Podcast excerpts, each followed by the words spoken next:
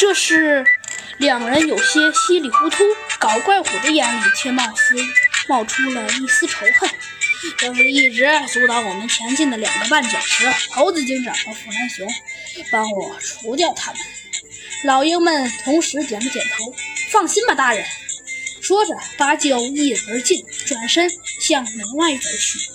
记住，万无一失。搞怪虎临走前向他们喊道。说完，他把呀他们送了出去。唉，希望这一次他们能成功。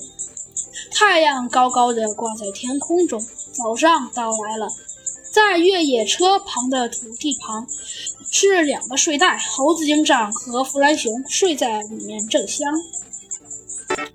叮铃铃，伴随着一阵闹铃声，猴子警长起来的声音，他大大的伸了个懒腰，随后关掉了闹钟，摇了摇弗兰熊：“快起来，弗兰熊，我们要快点出发了。”而弗兰熊好像还是在做梦似的，迷迷糊糊的翻了个身。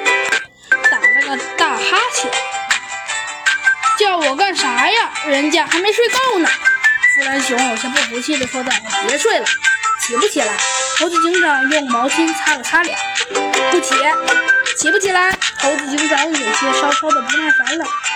起！弗兰熊只好爬起来，收好了睡袋，跳上了越野车。这次换你开，弗兰熊，毕竟你的伤轻一点嘛。猴子警长狡猾的笑了笑，一边。指着他那受伤的胳膊，弗兰熊系上了安全带，踩下了油门。直说嘛，还以为……呃，哼，不就是受伤为由吗？